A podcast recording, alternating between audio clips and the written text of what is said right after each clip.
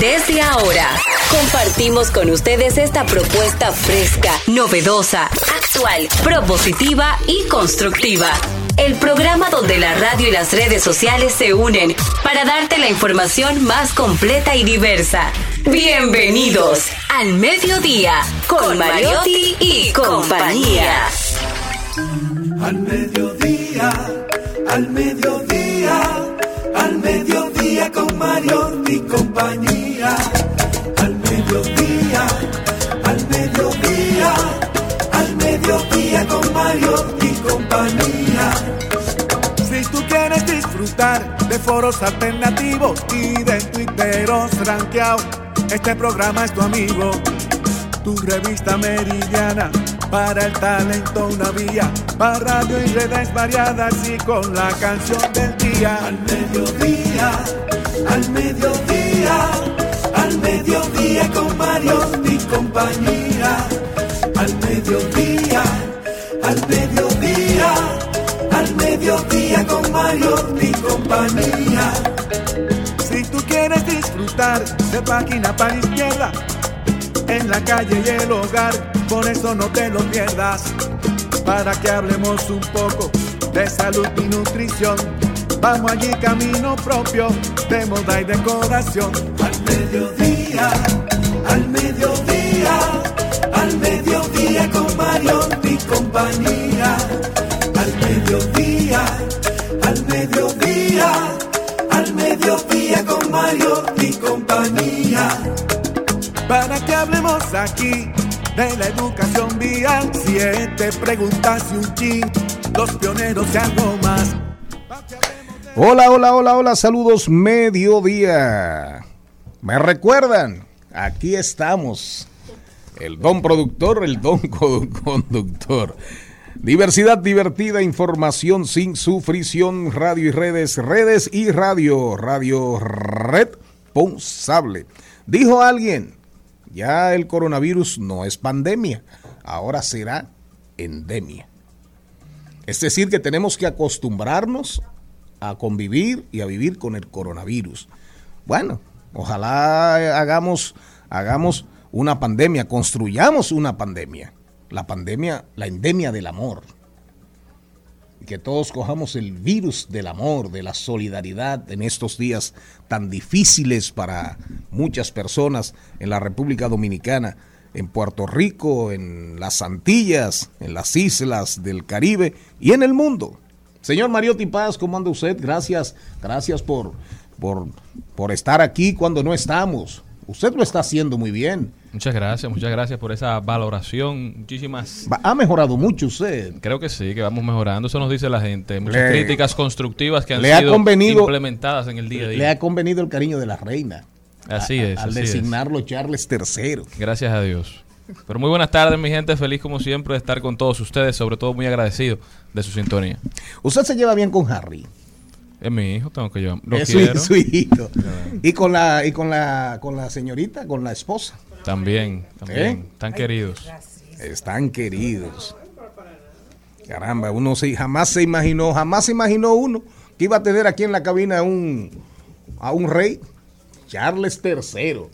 Celine Méndez. Muy buenas tardes, gracias por su sintonía. Para nosotros es un honor poder llegar a su radio, a su celular, a su iPad, por donde quiera que usted nos escuche, porque gracias a Dios tenemos la oportunidad de diferentes plataformas para que este programa sea de su calidad o de su, De su agarrado, o de su lo gusto. de su gusto. Y aquí tratamos de divertirnos, pero sobre todo de aprender de cada uno de los invitados que vienen a nuestro espacio. Jenny Aquino, ¿se te olvidó que ayer era el Día Internacional del Alzheimer? No. ¿Se te olvidó? No, no. No, por si acaso. No, no, no, no. Realmente lo tuve muy pendiente y e hice el recordatorio que no importa Ah. que ellos nos olviden, nosotros nunca podemos olvidarles. O sea que sí, usted estuvo pendiente del día de ayer, pero hoy es el Día Mundial sin coche. Muy buenas tardes. Gracias por estar ahí en sintonía. ¿Saben por qué? Se origina. Hoy es el Día Mundial sin coche, un efeméride o sin carro. Pero diga sin automóvil. Sin Sin, automóvil, porque sin coches. Yo pensaba que era el coche de los bebés. Sí, claro. ¿Verdad? Coches de bebé, eh, coches tirados por caballos, eh, calecines, calesas, eh, en fin, Ahora les cuento algo. sin automóviles. Hoy es el Día Internacional sin, carros. Exacto, exacto. Sin qué? coches. Lo que pasa es que el Sin día, automóviles. El Día Internacional, el Día Internacional viene desde España y ellos son los que nos suplen. Y Coches. como ellos para ellos son coches, por eso lo dijeron. Dice, este efeméride promueve una conciencia ecológica a los ciudadanos del mundo, contribuyendo al cuidado de la salud de las personas y el medio ambiente. Se originó en 1973, cuando varios países de Europa se vieron limitadas sus reservas de petróleo y por ende de combustible debido a que los países árabes aliados en la Organización de Países Exportadores de Petróleo suspendieron la venta de petróleo a los países que apoyaron a Israel durante la guerra del Yom Kippur. La guerra del Yom Kippur, sí, Usted así tiene que saberlo, no. la guerra del Yom Kippur fue una, fue una invasión, hubo una invasión rápida de Egipto y sus aliados, pero de repente Israel iba perdiendo la guerra, pero de repente se volteó la torta y el ejército israelí comenzó a destrozar a los, a los ejércitos árabes unidos y finalmente la suerte le sonrió a Israel. Y por eso se declaró el día sin coches por la falta de combustible. El contenido de hoy, recuerden que estamos rumba 98.5 FM, la transmisión por YouTube, rumba 985fm.com. Al final de la tarde, al final en la nochecita, usted puede escuchar el programa enterito, enterito en Spotify. Pero hoy tenemos un super contenido. Recuerden que nuestras redes son arroba al mediodía radio. Para que estemos claros, eh, hoy es un jueves de TBT, pero vamos a realizar, hoy vamos a realizar un especial con las canciones más alegres del mundo. Según un estudio del neurocientífico holandés Jacob Joliffe, o Joliffe, tienen en común que son capaces de subir el estado de ánimo en momentos de bajón emocional. Oigan bien, es un estudio neurocientífico. La mayoría de ellas están compuestas por canciones de atrás, de los años 80, rock y disco de los 70. De acuerdo. Pero de manera frecuente vamos a caminar, vamos a caminar por, por esos trechos de la música que ha marcado vidas y que ha marcado épocas. Hoy tenemos inmobiliaria con Elizabeth Martínez. Vamos a hablar de las tendencias inmobiliarias. Vamos a tener los deportes como siempre. Vamos a cuidar los chelitos con Liliana Rodríguez. Vamos a aumentar estos vamos a aumentar esos 15 días viviendo de los ahorros. Técnicas para reforzar nuestra cultura del ahorro. Páginas para la izquierda. Roma soy yo. Roma soy yo de Santiago Posteguillo después de Julio César. El mundo nunca volvió a ser el mismo. Salud y bienestar con Celinés Madera. Ansiedad social, importante. Ansiedad social. Reflexiones desde mi alma con Angelita García de Vargas. En Hablemos de Tecnología, Spotify o Spotify, yo no hablo inglés, apenas hablo español. Spotify acaba de entrar en el mercado de los audiolibros. Qué importante, qué interesante eso.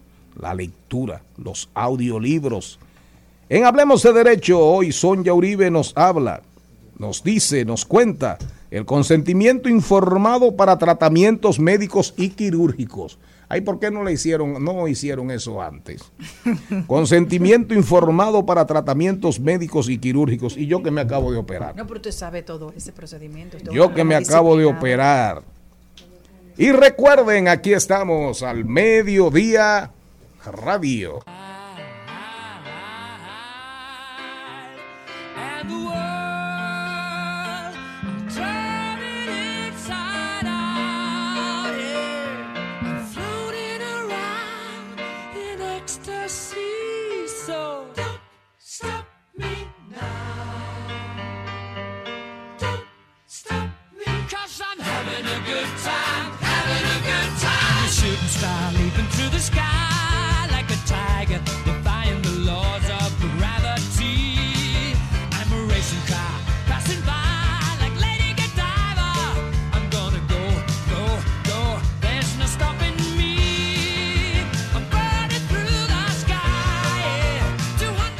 Según Jacob Joliffe, se, se escribe J-O-L-I-F, que es un neurocientífico holandés, él dice que esa es la canción más alegre del mundo. Oigan bien, no es un tema de que me gusta, no me gusta, es un estudio científico. Y hoy vamos a poner varias de esas canciones que reiteramos son de los 80, son del mundo del rock y del mundo del disco de los 70. Asimismo, hay estudios sobre las 25, hay estudios sobre cuáles son las tres más alegres, pero siempre andan en el mundo de los idiomas, en, prácticamente nunca aparece una del- en el ámbito del español. Por eso nosotros vamos a seguir investigando, indagando, porque queremos hacer el ranking de las canciones españolas, en español, perdón, más alegres, que más alegran la vida. Por ejemplo, a mí hay una que me encanta y me alegra la vida. ¿Cuál? Hola Soledad. Qué canción más alegre. Oye, usted sabe lo bueno que es estar con uno mismo. ¿Eh? Eso es bueno. Se pero- supone que estar con uno mismo debe ser una alegría increíble, ¿verdad? Debe ser la alegría mayor. Esa canción me ¿Eh? acuerda a mi abuela. ¿A, a quién? Mi abuela ponía muchas Entonces, ponme otro poquito ahí para irnos con la montra del ámbito inmobiliario, Elizabeth Martínez, que hoy viene, viene a hablarnos de las tendencias inmobiliarias.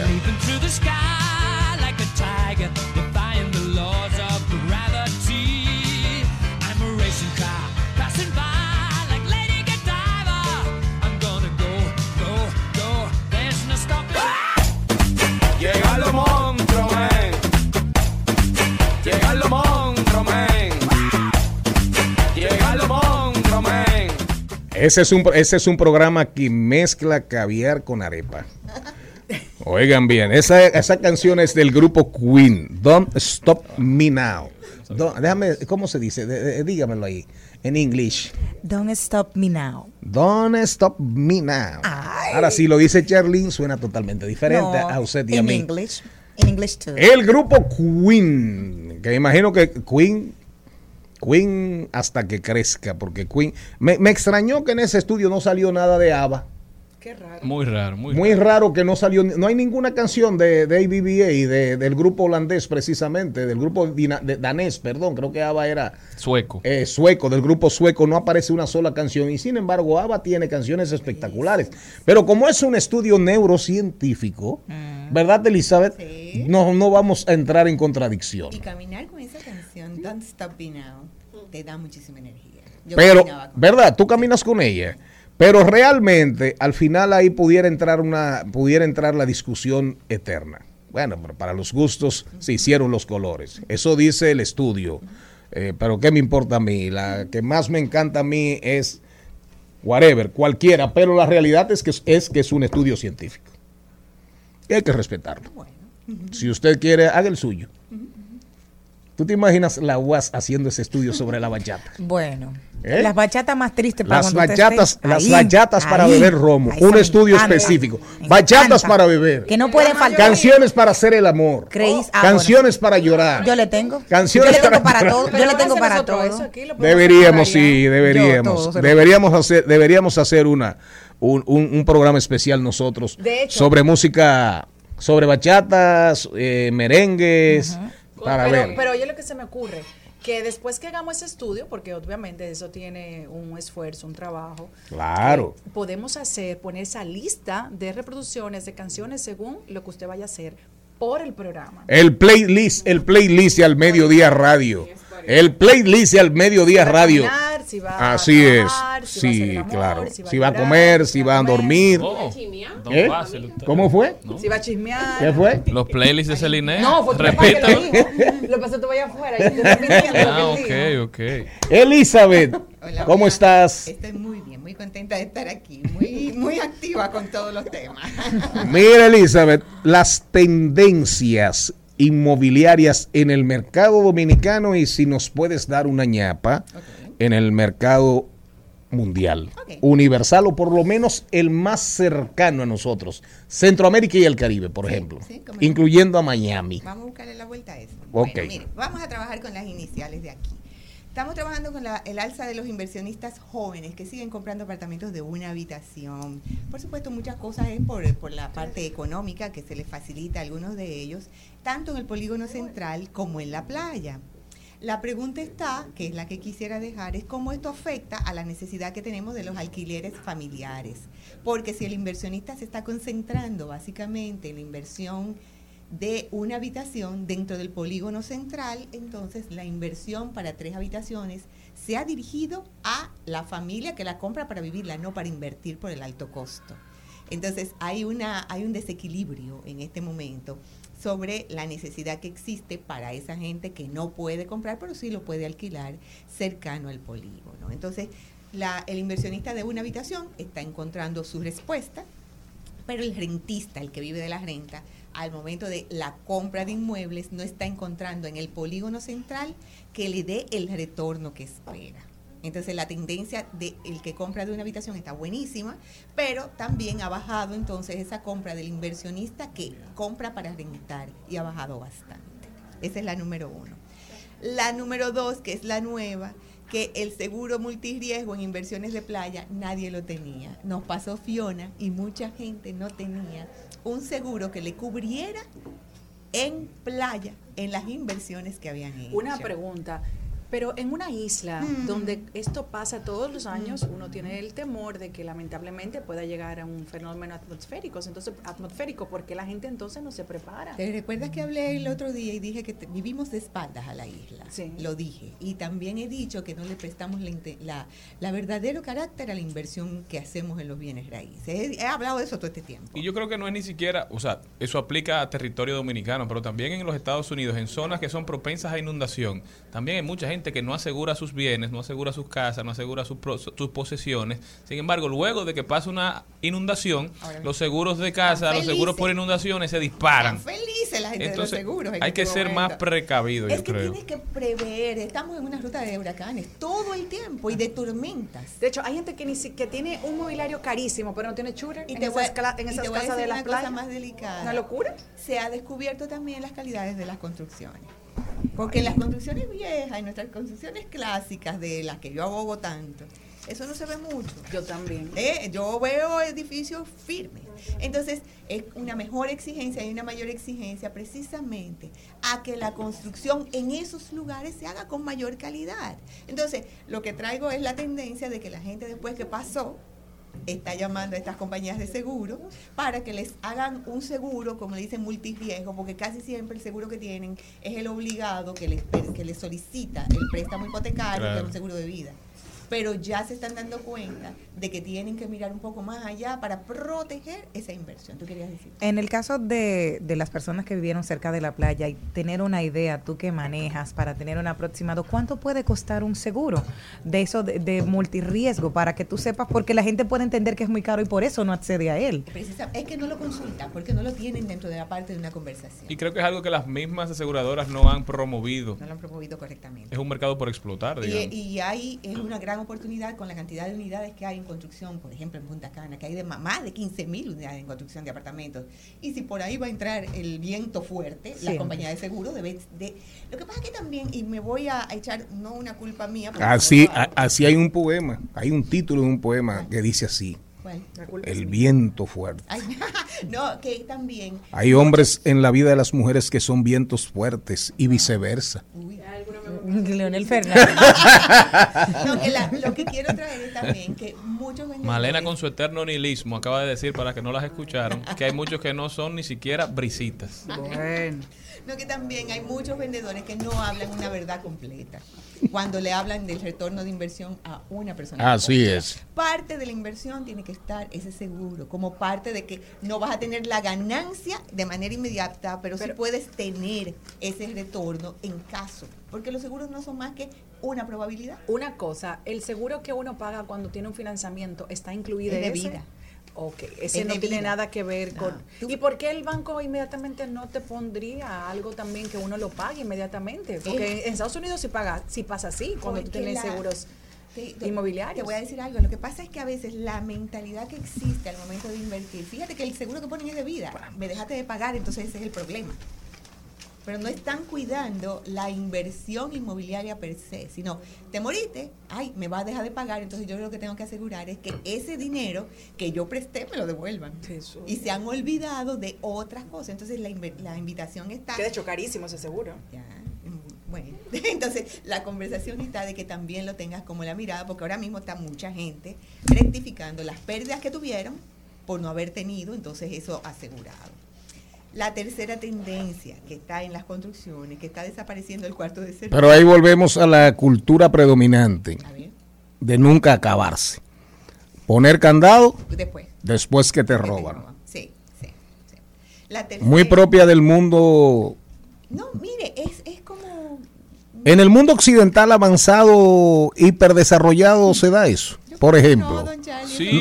¿Eh? No, eso pasa muchísimo porque es un tema que se ha estudiado muchísimo y se ha analizado. Es que si las personas no tienen un evento cercano sobre el cual construir la percepción de inseguridad, Sí. entonces se descuidan. Eso pasa en muchos lugares Sí, donde sí. si hay una inundación, crecen los seguros. Si hay mucho tiempo sin inundaciones, como nos pasó a nosotros, Sí. no sin inundación, pero sin que el fenómeno Nos nos, tocara. nos tocara de manera ya directa. Sí. Entonces mucha gente se descuidó y Sí. hoy estamos pagando el precio, incluyendo grandes hoteleros y empresarios. Seguro. Pero mira, como A, ese, a esos ¿Cuánto niveles. Claro.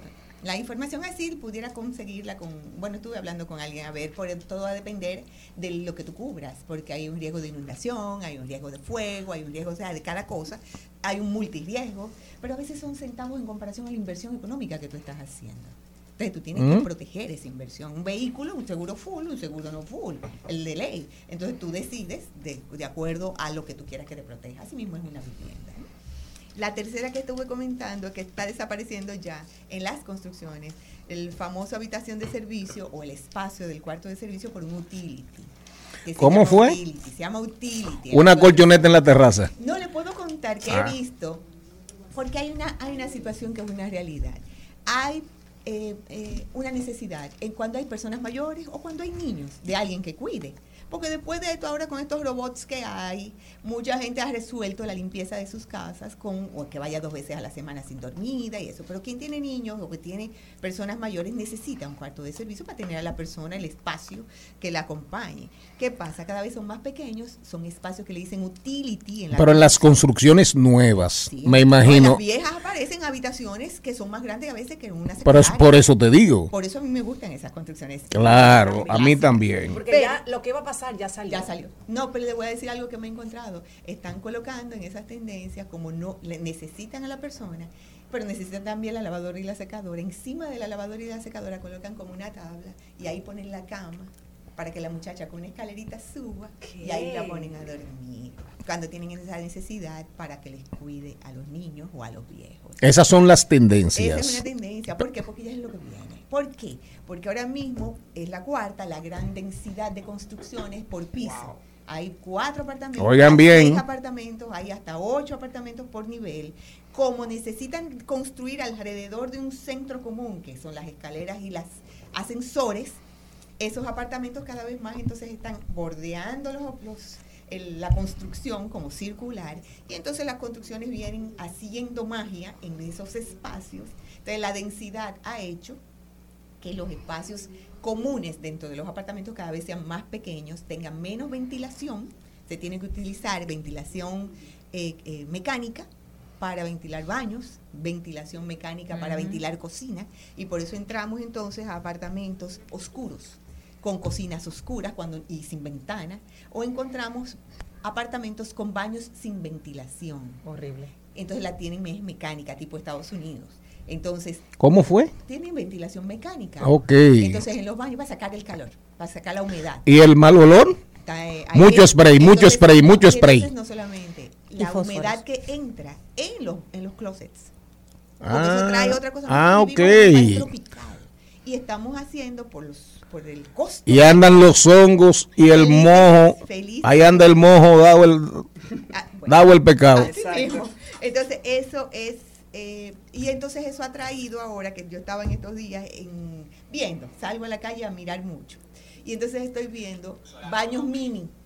¿Qué son los baños mini? Yo no sé si tú has visto eh, lavamanos, que son unos lavamanos pequeñitos, Que no te cabe ni la mano. no te caben las manos. Entonces están haciendo dentro ya de las nuevas construcciones. Es decir, eso es la- solo lavamanos de, antes del baño de visita. En- Antes del- entonces la idea es que todo se va a poner más chiquito. Pesos, eh, como si fueran los pisos españoles Es- famosos, Uy, esos pisos españoles. Esa es la tendencia la universal. tendencia. Lo que pasa es que entonces tenemos que cambiar una mentalidad de los muebles rococó que te- Bueno. tenemos de costumbre en comprar. Atención. Porque no pegan los muebles rococó en los espacios. Atención audiencia. Entonces venimos a un esquema de cuartos del- de, servicio más pequeñitos, u- eh, utilitarios.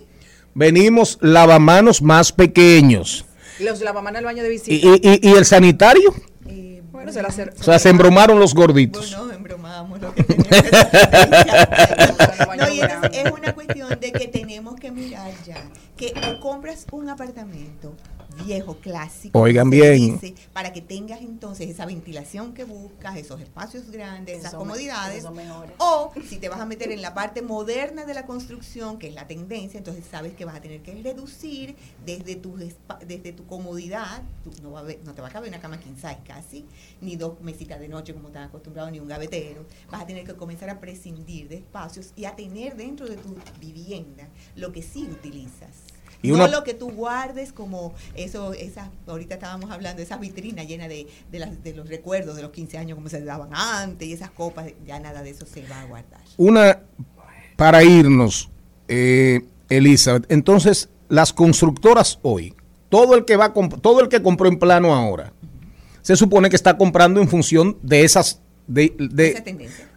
de esas tendencias. Sí, señor. Hoy, Sí, señor. lo, lo- lo que se está construyendo lo que se está construyendo ya es así. Es así te aparecen una que... Pero lo que pasa es que están dando densidad y cuando te dan densidad Ah. te meten cuatro o cinco apartamentos por piso. Inmediatamente te meten tres, cuatro apartamentos por piso. Hay un sacrificio de espacio. ¿Por qué? Porque por la ubicación no todos van a poder ser frontales. Hay algunos que van a tener, tener mirada lateral o mirada hacia atrás. y Entonces, también hay unos edificios que te hacen unos loft dentro de ese para la gente que necesite más espacio. Pero ya tú sabes que estás comprando dos niveles, Exacto. más metros, pero entonces hay que tirar unos pesos un poco mayores. Y entonces la recomendación es, si usted quiere espacio, compre de lo que hay, no de lo que viene. Mire, es Más la- o menos. Es, es la tendencia. Y asegúrese. Sí, y que sepas que si vas a comprar esos apartamentos que ya son usados, tienes que arreglarles baños, cocina, para actualizarlo a tu estilo de vida. O sea, le vas a tener, porque no te los entregan, son personas que han vivido muchos años ahí adentro, para ellos está bien vivir con ese baño así, porque lo han vivido toda la vida. Entonces tú, que lo vas a comprar, le vas a arreglar los baños a tu gusto, pero te vas a encontrar un baño con ventanas, con ventilación cruzada. Te vas a encontrar una habitación con doble ventanal, donde tú vas a tener ventilación cruzada. Te vas a encontrar con una cocina grande, espaciosa y con ventilación no mecánica. Y, ¿Y no vas a tener que tener la luz prendida, los, los- los- los extractores. Los extractores. tú sabes que vas a tener que, en, en muchos de estos, tienes que prender la luz para entrar a la cocina. Ay, Dios. Entonces, ese es el sacrificio de la nueva construcción para aquellos que les gusta lo nuevo, que les, pero lo cambian es por área social. Lo cambian por un lobby, lo cambian por una piscina que a veces no usan. Pero usted vive en el lobby. A veces. Usted se baña en esa piscina todos los días. Bueno, pero favor. esa es la tendencia. Gimnasio, gimnasio, lobby, piscina, área de juegos. Entonces lo cambian por eso, cambian esa ventilación y esas cosas por eso.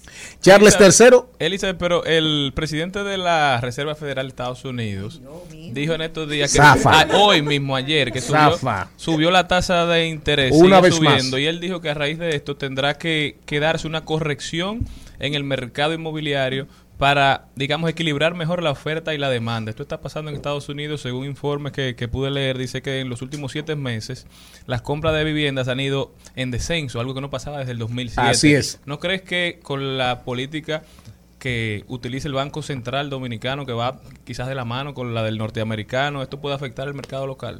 Va a afectar de alguna manera. Todavía las tendencias no se pueden marcar porque esto es medir. A mí me gustan las estadísticas para poderte dar una Claro. respuesta. Yo tengo que esperar tres o cuatro meses para yo decirte hasta ¿Cómo- dónde cómo? y por dónde se ha comportado. cuando Elizabeth sienta su bolsillo afectado, ella te va a decir. Más o menos. Más o menos. ¿Cómo andan las comisiones de Elizabeth Martínez? Ahí es- así va a andar, así va a andar el mercado. Po- para irnos, para irnos al cambio, Elizabeth. Entonces, en la misma línea de lo que dice Charles III, ¿cómo va esas amenazas, predicciones catastróficas Estamos en los umbrales, estamos cerca realmente de una burbuja inmobiliaria. Hay temor con China, que es un mercado extraordinariamente grande. Hay ya temores en Estados Unidos, la misma recesión. Hablamos de seguros, cuando la clase media, que es la gran propietaria a nivel universal, tiene los bolsillos eh, bien golpeados y afectados. Sí. Panorama.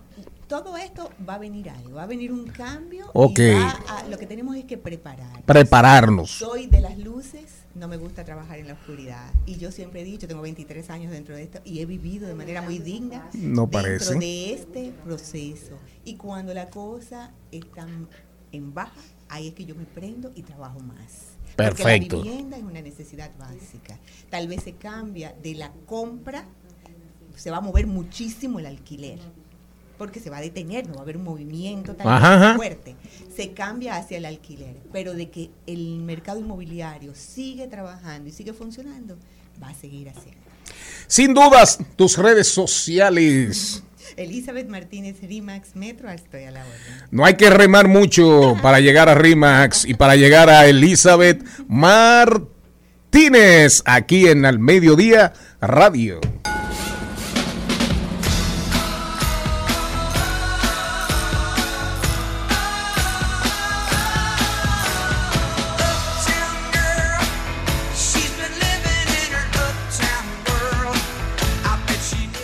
Al mediodía, con Mariotti, con Mariotti y compañía.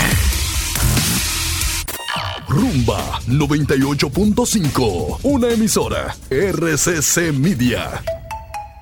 Seguimos, seguimos, seguimos con Al Mediodía, con Mariotti y compañía.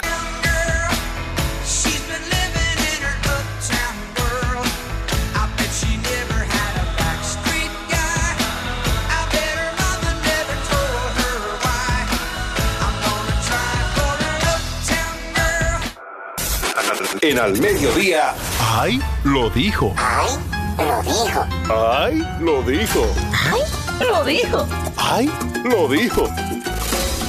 Ay, lo Ahí estaba sonando Billy Joel. La canción se llama, señor Mariotti Paz. Uptown Girl. ¿Cómo? Dígame. Uptown Girl. Uptown, déjame decirlo así igualito. Uptown Girl. Billy Joel, una, una de las canciones, una hay un hombre sentado en un piano. Esa canción, hecha por Billy Joel, es ejecutada por Bill- Billy Joel, es extraordinaria, pero seguimos con las canciones. El especial de las canciones más alegres del mundo, según un neurocientífico holandés que se pasó años haciendo estudios a nivel cerebral. Esa canción es una especie de, de la canción de Juan Luis Guerra, Me enamoro de ella, porque cuando él dice Uptown Girl se refiere a una chica de centro, del centro de la ciudad, es decir, una chica de la alta sociedad, y él se describe como un backstreet guy, es decir, un chico de la parte de atrás. Él, él- él es un guaguaguá y ella es una popi. Sí, sí, básicamente de eso trata. Como dice en la canción de Juan Luis, ella almuerza en el línea, vio en un comedor social. Es más o menos la misma Ah. historia, la canción del lápiz, con mami. Eh, tú no vas a aguantar esto. Esa misma Tú historia que se ha contado. ¿Cómo fue? Tú vas a la Pucamama, yo, la Pucamama, A la Pucamama. ¿Y dónde queda eso? La canción del lápiz, Pucamama, yo estoy en la UAS. Ah, ok, ok. Vamos a ver quién dijo algo que valga la pena repetirse. Me imagino, hay muchas cosas hoy. ¿Qué usted dice, señorita? Bueno, hablando de eso. señorita de- Méndez. De, de eso, de comedores. Señora Méndez. De comida. que- De comida. Dice el señor, el senador Antonio Marte, dijo algo fuerte. En el Senado se pasa hambre. ¿Cómo va a Ajá, ser? pues lo disimula bien. Ay, no, porque él no dice que en su casa. Ah, ok. Él dijo en el Senado. La verdad, la verdad es que Antonio Maite es un caso. El senador, no, pero ahora le vamos a preguntar al senador. El senador de Santiago Rodríguez dice, allá se pasa hambre, es bueno que lo sepan. Marte precisó, allá no hay nada que comer. El senador puntualizó que los servidores del Poder Legislativo solo reciben raciones alimenticias cuando celebran las sesiones. Pero tampoco que, una comida de que, que, di, que, que comida que está acabando. Alguna vez se llevan un pollo y un chin de pescado. Preciso que al tiempo sostuvo que los días que Ay, mantienen Dios. las comisiones de trabajo solo le ofrecen café y chocolate. Asimismo dijo que los diputados cuentan con su restaurante, pero los senadores no pueden ir porque la comida les sale más cara que ir a un restaurante. Ah, pues sé, lo sé. No, no, no, no. Realmente, realmente. Deje- antes, que de- usted, antes de que usted dé su, su opinión, su opinión, que es de las que tiene más peso, usted tiene que aprovechar 14 ahora No, no. para Yo no corregir voy- a Antonio Marte para corroborar. No, no, yo no voy, pregunto- yo, no voy a opinar. Si no le dan Yo- una yo voy asignación en el Yo voy a agregar. salario. No, no, yo no voy a opinar. Ok. Yo voy a, a decir. Él no tiene razón. Él no tiene razón. Y tiene razón. Me explico, me explico. Cuando nosotros llegamos al Senado, había una costumbre que era que en las comisiones, verídico, eso es así, en las reuniones de comisiones siempre había picadera. Una picadera de verdad. De ¿Qué verdad. es una picadera de verdad? para Una picadera de verdad con, con te ponían una O sea, mesa con forma. te ponían una, una Con mangú. te- eh, no no no qué mangú del caray Eh, no no con, con patas eh, eh, eh, eh, con patas colágeno colágeno buena picadera, Sí, sí, siga, ¿no? colágeno. Y, y no y era una picadera de verdad el difunto que Dios lo tenga en su santa gloria Reinaldo Pared Pérez comenzó a cortar y eso se cortó.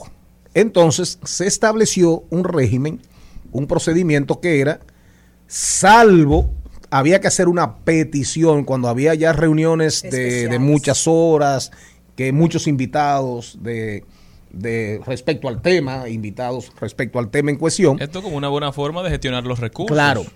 Entonces se pedía una picadera, pero digamos, las, las, cal- las- la calidad se redujo, ya era un tema de un, un sanguchito, un pastelito, ya no era... Como no- si fuera no una hora santa. Eh, No, no, lo necesario, no, porque- claro, lo Pero- necesario. A trabajar, no a comer. Claro. No, y aparte de eso, el presupuesto que debió tener el Senado para esas picaderas gourmet, eso, fue, eso era una locura. No, no, no fue lo que encontramos. Entonces tú tenías que solicitarla de manera particular y justificarla. Eso fue así. Me imagino que lo que hizo Eduardo, lo, hizo, lo que hizo Eduardo Estrella fue más o menos seguir la, se- línea. seguir la misma línea. Y un paréntesis, me imagino, señor ex senador, que las comisiones, para que usted, yo sé que es así, pero para que usted lo rectifique, son en horario que ni es de desayuno ni de comida. Eso es que supone que con un café, una cosita, usted Sí, tiene sí. que estar bien, o lleva una merienda. Así es.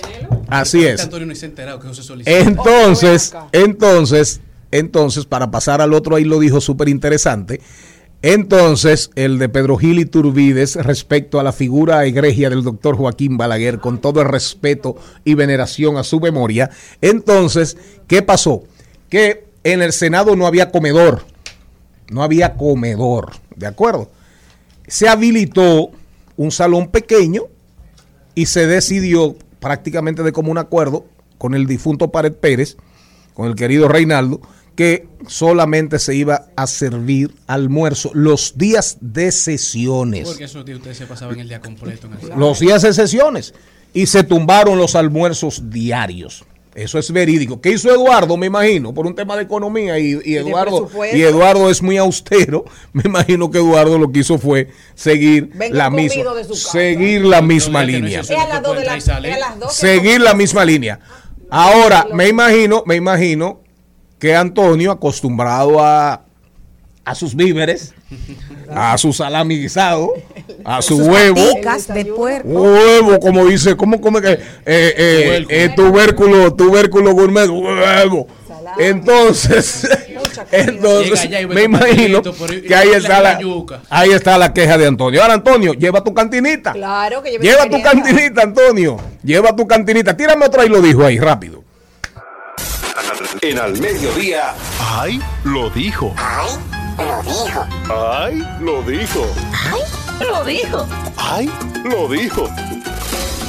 ¡Ay! Lo Otro que lo dijo y me imagino que por ahí deben haber, deben haber, eh, debe haber gente echando chispas, echando fuego por los oídos, es Pedro Gil Iturbides, que me imagino que habrá gente diciendo cómo se atreve a manchar la memoria del doctor Balaguer. ¿Qué dijo Pedro Gil? Me encantó eso lo de. ¿Qué lo dijo de Pedro Gil? Bueno, él dijo. Para que sepan, Pedro Gil Iturbides fue un fue presidente de la Liga Municipal Dominicana.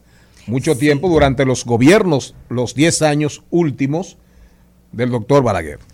En una entrevista que le hiciera Fausto Rosario en su espacio Acento, dijo que el, el, el expresidente Joaquín Balaguer era muy cauto hablando de su vida privada, Ajá. aunque de manera frecuente Pero- recibía en casa algunas muchachonas. Muchachonas. Reveló que conocía de las relaciones que sostuvo el doctor Balaguer con alguna de las mujeres que posteriormente se ha sabido resultaron madres de varios de, varios. hijos. Y eran pechugonas. Bueno, no sé, pero eran muchachonas. Eran- Hasta yo, hasta yo quiero saber, pero no sé. Eran Tenían mucha personalidad. Eran muchachonas. Personalidad. Pero mire, yo prefiero que ahí no abundemos. Ajá. Porque se va a ofender mucha gente. Se va a ofender mucha gente y entonces eh, no queremos ser, no queremos que nos hagan así y nos echen maldiciones algunos eh, seguidores furibundos del, del doctor Balaguer, que me imagino que hoy deben estar incómodos y súper incómodos con esa con ese atentado contra la memoria. Pero usted dijo algo ahorita de la chispa y me acordó ese anuncio que hacían los domingos. Le sacó chispa, chispa. ¿Quién decía chispa". eso? Ah, no, eso ¿Se era la lucha libre. Ah, claro, me acordé. Pedro Gil, Pedro Gil, ve a hablar con muchos balagueristas que me imagino que te deben estar esperando. El Al Mediodía dice presente. Dice presente el músculo y la mente. El músculo y la mente. Estamos en deportes. Iniciamos hablando en este recuento deportivo de combate, ya que en el mundo del combate ESPN, así como está haciendo su ranking del top 100 en la NBA, hizo su ranking de 25 eh, por debajo de los 25 años, el top 25 under 25 de boxeo, iniciando con De- Devin Haney, que encuentra con un récord de 28-0, 28 victorias y 0 derrotas, seguido por Jesse Rodríguez con un 18-0, Virgil Ortiz con 19-0, Ju- eh, Junto Nakatani, un japonés que viene con un récord de 23-0, Ryan García, el King Ryan, que viene completando el top 5 de 25 por debajo de 25, Ryan García que ganó recientemente a un dominicano con 23-0, completando el ranking así de los 25 por debajo de 25 y pasando al ranking que hicieron de libra por libra de boxeadores que es liderado por Terence Crawford que lleva un récord de 38-0 con 29 victorias vía knockout, seguido por Naoya Inoue con 23-0, Errol Spence Jr. con 28-0, 22 victorias vía knockout, Olescan Usyk con 19-0, el Canelo Álvarez que se encuentra en la quinta posición a raíz de la última derrota, pero luego viene con su victoria a Triple G y seguido por Tyson Fury, el irlandés que se encuentra con 32 0 y 1, mientras que en la UFC en las artes marciales mixtas tenemos al mexicano Raúl Rosas Jr. que ha hecho historia con tan solo 17 años se convirtió en el peleador más joven en ser fichado y en ser firmado en la historia de la compañía de la UFC. Dana White lo, firmó al terminar su pelea del domingo eh, con una victoria, un récord de 5 victorias y 0 derrotas en la competencia del Ultimate Warrior Challenge.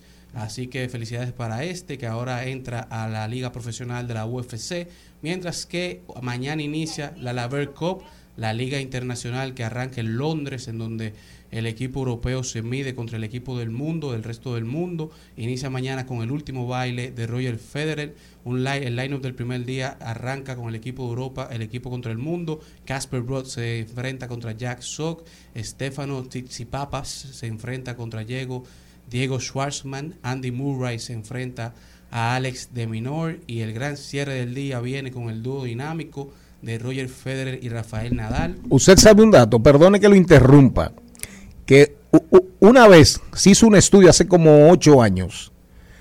¿Cuál era la persona más conocida de la humanidad? Más reconocida, el rostro. Ya antes, antes del predominio de las redes sociales, se había hecho un estudio. Y el Che Guevara salió, la figura del Che salió más reconocida y conocida que Jesús y que Mahoma. Obvio. El que, eh, el que profesa el Islam no necesariamente reconoce a Cristo y el que profesa el cristianismo no necesariamente reconoce a Mahoma, ¿verdad? Y el Che Guevara se metía entre esas, entre, entre los dos. La, la- la- la imagen del Che, la, la famosa, La cara la con famosa foto aquella de, del Che Guevara, la icónica. Entonces, más adelante, ya con las redes sociales, se hizo un estudio y usted sabe cuál fue la figura más reconocida universalmente en un momento dado. Eh, Federer. Roger Federer. Federer, Por eso le más, dicen el rey. más- no, pero más que, que- que futbolistas, eh, más que beisbolistas, que boxeadores, increíble. Yo no me lo creía. Por mucho tiempo Roger Federer Yo no me lo fue el creía. atleta más grande del mundo, que incluso ahora... No me lo creía. Roger Federer, Todavía no lo creo. Roger Federer terminó este año con tres años fuera de las canchas, siendo el tenista con más ingresos. Fue el, es el tenista que más generó ingresos. Ya, ya tuvo la- la- lo grande que han sido sus contratos a través de los años. Eso te habla de la grandeza de Roger Federer. Pero oh, mañana será el último juego como dupla de Roger Federer con Rafael Nadal en su gran despedida aquí en la Laver Cup. Cierran enfrentándose en dobles contra Stock y Tiafoe. Tiafoe que venció a Nadal en el US Open, mientras que también ha salido el ranking de la ATP luego del último eh, Grand Slam del año. Carlito Alcaraz se encuentra como el número uno actualmente, seguido por Roth en la tercera posición Rafael Nadal, seguido por Medvedev, luego Zverev, luego Stefanos y en la quinta posición Djokovic que no pudo participar en el US Open por las medidas de seguridad de Estados Unidos. Mientras que en el mundo del béisbol tenemos que la República Checa eliminó a España tres carreras por uno, clasificando así al Clásico Mundial de Béisbol, Van a haber sorpresas, señores. Gran Bretaña, que clasificó por primera vez en la historia la de República. Checa. Clasificó también en el día de ayer. Hoy se anuncian ya el calendario oficial del grupo C, en donde pertenece la República Dominicana. Este, estaremos esperando con ansias que se anuncie para poder los que quieren ir comprar sus boletas para ver el juego del Marlin Park. Mientras que Vladimir Guerrero Jr. llega ya a 30 jonrones, el segundo dominicano en llegar a 30 jonrones o más en esta temporada, en esta temporada. Se une a Willy Adames, que cuenta con 31 jonrones. Así es. Vladdy Jr. se convirtió también en el jugador más joven en la historia de los Blue Jays en alcanzar las 300 carreras impulsadas, mientras que Juan Soto se convirtió anoche en el primer jugador desde el 1906 en conseguir las 500 bases por bolas antes de cumplir los 24 años, caminando hacia los libros de historias como el jugador que lo logra con más rapidez en las grandes ligas, mientras que los New York Yankees prendieron los motores.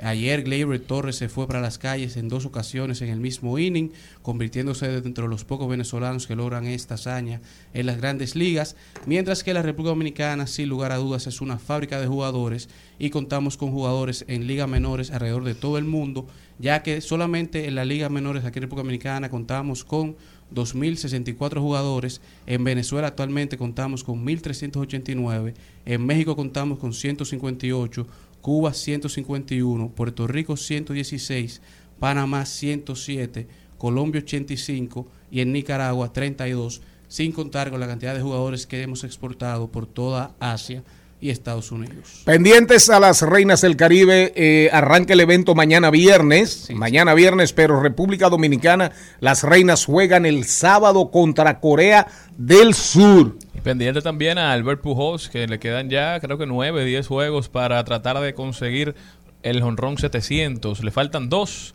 pero sí, aunque no lo consiga, ha tenido una temporada yo creo que digna de, de admirar y de Total. elogiar. Es el tercero, si no el cuarto mejor bateador de su equipo, aun cuando solamente Así ha jugado es. 92 juegos. El mejor bateador del siglo XXI. Y antes de ayer, antes de ayer, eh, eh, dos, dos imparables, dos imparables, in- entre ellos un doble, un doble, y la gente pendiente a Pujols y al juez, al juez, que ayer tuvo un turno adicional por todos los palos que dieron los Yankees contra los Piratas. Los Yankees Y, que prendieron los motores, y- que estaba yendo y tuvo un último turno, pero el pitcher no le sirvió nada bueno. Le dio una base por bolas y ahí vino la reacción de la fanaticada, abucheo total para el pitcher, pero el pitcher no quería que fuera a él. El lanzador dijo, no, tú a mí no me vas a dar el jonrón 61. Yo no voy a aparecer en los récords. Sin embargo, hay un pitcher dominicano, hay un pitcher dominicano que dice, yo estoy loco porque me toque picharle a Pujols para ponerle una huevita, para ponerle una huevita para que me dé el 700 a mí. Se la voy a poner para que la bate. Mira, Alberto, Albert, ahí te la puse.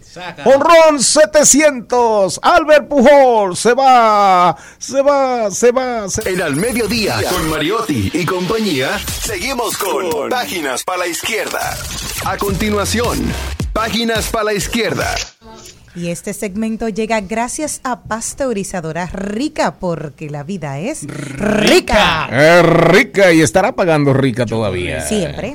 Eh, Charlie. con Chocorrica, yo estoy como un torito. Y yo, creciendo linda. Ah, creciendo fuerte. Ah, ¿Cómo, cómo, dice cómo, linda, cómo- algo de linda. cómo es que dice? No, ¿cómo es que dice? Yo estoy. Ese anuncio está pautado Y, aquí. y dice ella, y la muchachita dice, y yo como una estrella. No, algo de linda. Él No, linda. Que se- ponlo, ponlo, a ver, a ver. Ponlo a ver, ponlo a ver. ¿eh? Sí, sí, pero ya, pero ya nos vamos a la una, Pero hermana. que no Vamos a despedirnos con el anuncio, pero el libro de hoy se llama Roma soy yo, de Santiago. Posteguillo. ¿Usted lo leyó? Después de Julio César, el mundo nunca volvió a ser el mismo. Así empieza este libro. Si alguna vez hubo un hombre nacido para cambiar el curso de la historia, ese fue Julio César. Su leyenda, 20 siglos después, sigue más viva que nunca. Roma, año 777 antes de Cristo. El, el cruel senador Dolabella va a ser juzgado por corrupción, pero ha contratado a los mejores abogados, ha comprado al jurado y además es conocido por usar la violencia contra todos los que se enfrentan a él. Nadie se atreve a ser el fiscal hasta que de pronto, contra todo pronóstico, un joven patricio de tan solo 23 años acepta llevar la acusación, defender al pueblo de Roma y desafiar al poder de las élites. El nombre del desconocido abogado es Cayo Julio César. Pero que se sepa, que se sepa. Donde Cayo Julio César comienza a hacerse grande frente a los romanos, es porque los piratas del Mediterráneo, los piratas del Mediterráneo los secuestran, los secuestran.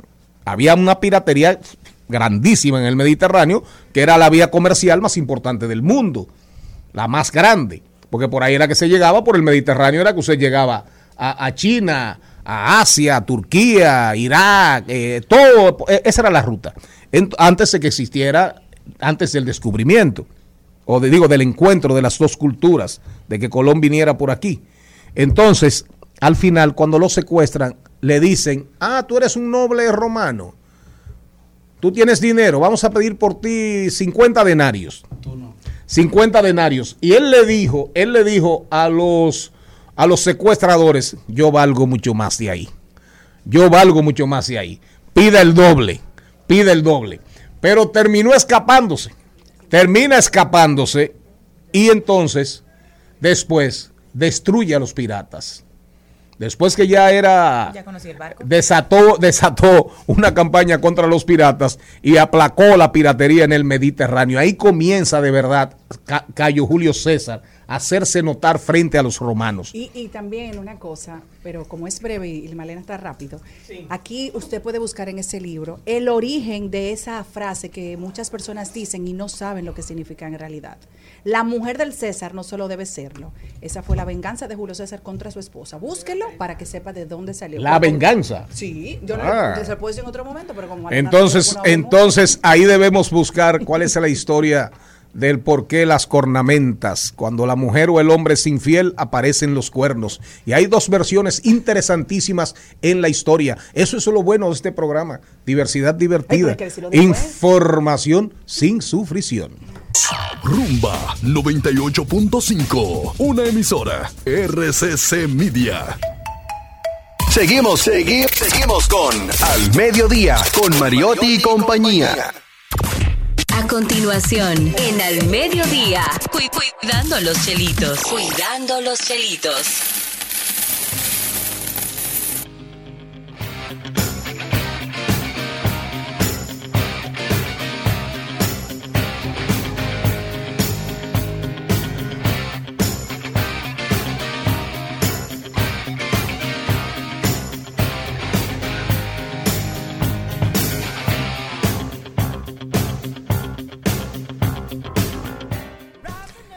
Esa canción, Eye of the Tiger, Ojo de Tigre. Una canción introducida con Rocky para todos nosotros. esa canción se hizo famosa con la, la con Rocky. Y con Rock Band y con Guitar Hero, juegos de, que eran de banda, También. Claro. Ah, ok, pero es una canción ya universal. icónica. Y se usa icónica. mucho En los gimnasios para levantar pesas. ¿Verdad? Sí, me imagino. Dijo Ginny fuera, fuera de- del aire para pelear. Está una entre- Canción, una canción que es lo que te motiva. Según el estudio del, del científico del neuro del neurocientífico holandés, está entre las canciones que más promueven la alegría, más alegres de la bolita del mundo. Señor Mariotti, ¿con qué nos vamos? Vamos a promover la alegría financiera ahora con nuestra queridísima Liliana Rodríguez que está por ahí y hoy nos trae técnicas para reforzar nuestra cultura de ahorro. Bienvenida Liliana. Gracias, feliz de estar eh, con ustedes y ayer les escuchaba y le comenté a Malena, le escribí que le escuchaba a ustedes determinar cuánto tiempo tenían de fondo de emergencia. Algunos tenían unos meses, otros 15 días, otros apenas llegaban a mañana. Y, y bueno, ese es el objetivo de la conversación de hoy, de hablar del fondo de emergencia y de cómo prepararse a esas, a esas situaciones. ¿Cuáles son Así la- que- las sugerencias que nos traes hoy, Liliana, para poder, digamos, prepararnos ante cualquier eventualidad?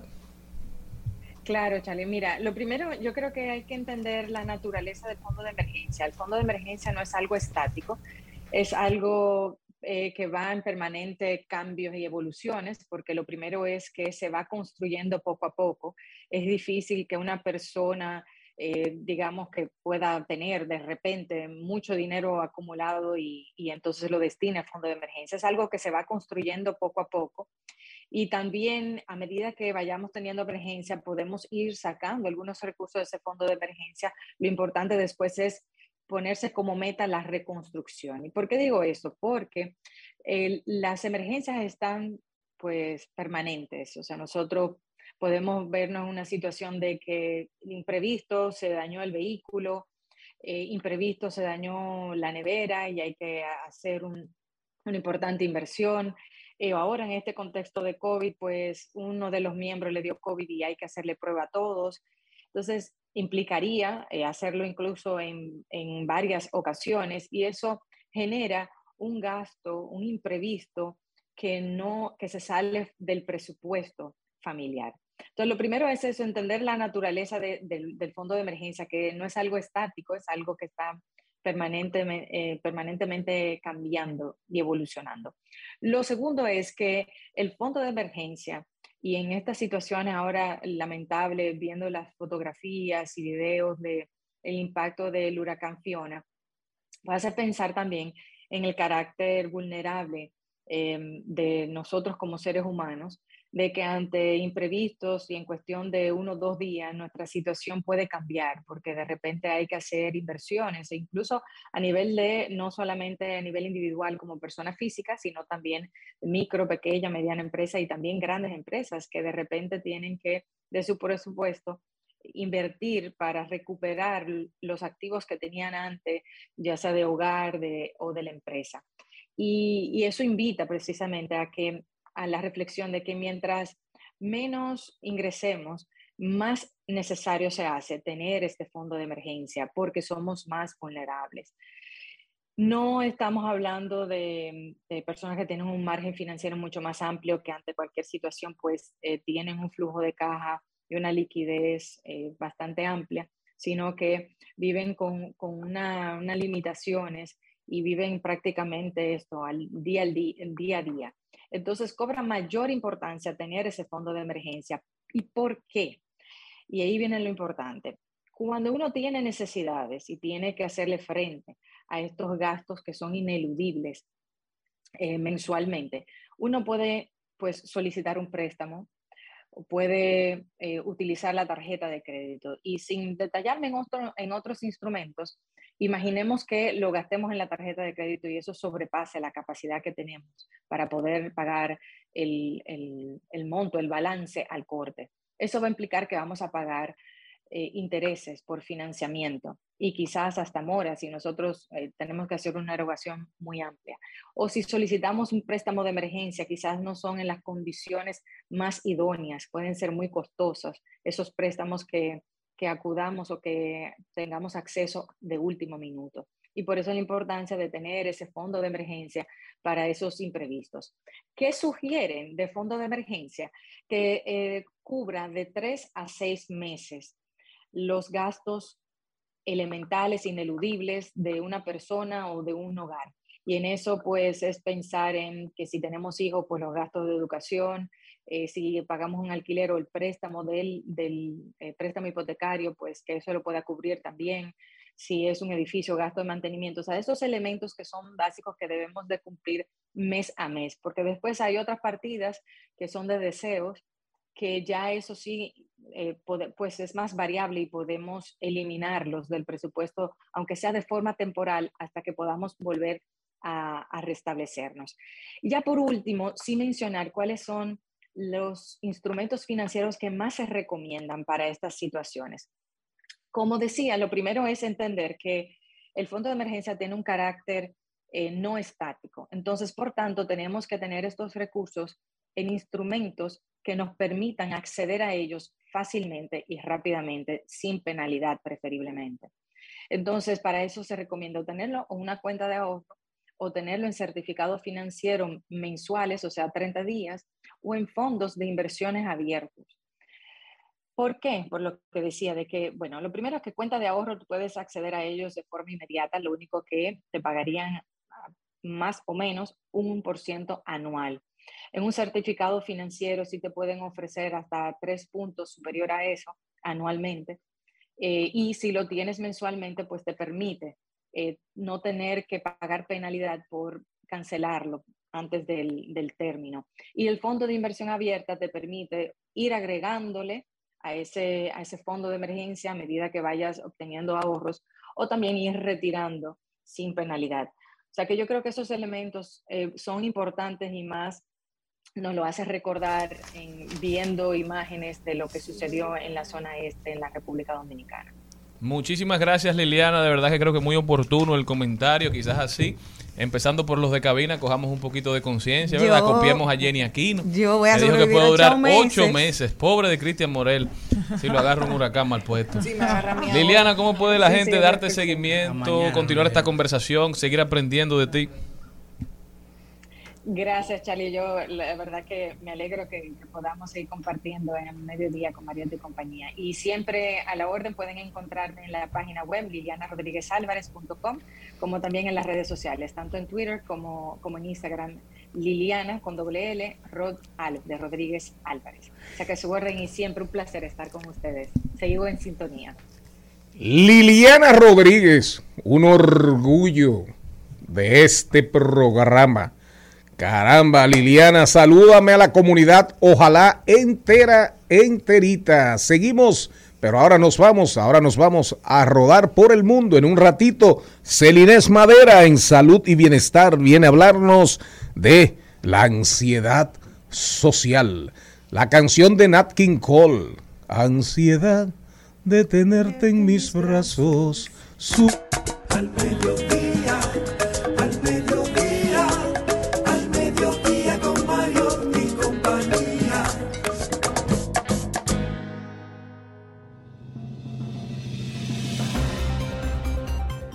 Vámonos a rodar por el mundo. Este programa es diversidad divertida, es información sin sufrición, pero no puede estar de espaldas a ese mundo que rueda, rueda y rueda. ¿Quién tiene para dónde se van? ¿Para dónde se van usted, doña Jenny? me voy a China. Se va para China. Sí, sí, sí. El exministro china de Justicia y alto responsable de la policía fue condenado a muerte este jueves por corrupción por, con suspensión de pena. Una que noticia será muy agradable. Conmutada por una cadena perpetua, anunció divertida. el tribunal. Sí. ¿Cómo fue? Repítelo. Para hacerla más divertida. Ay, Dios mío.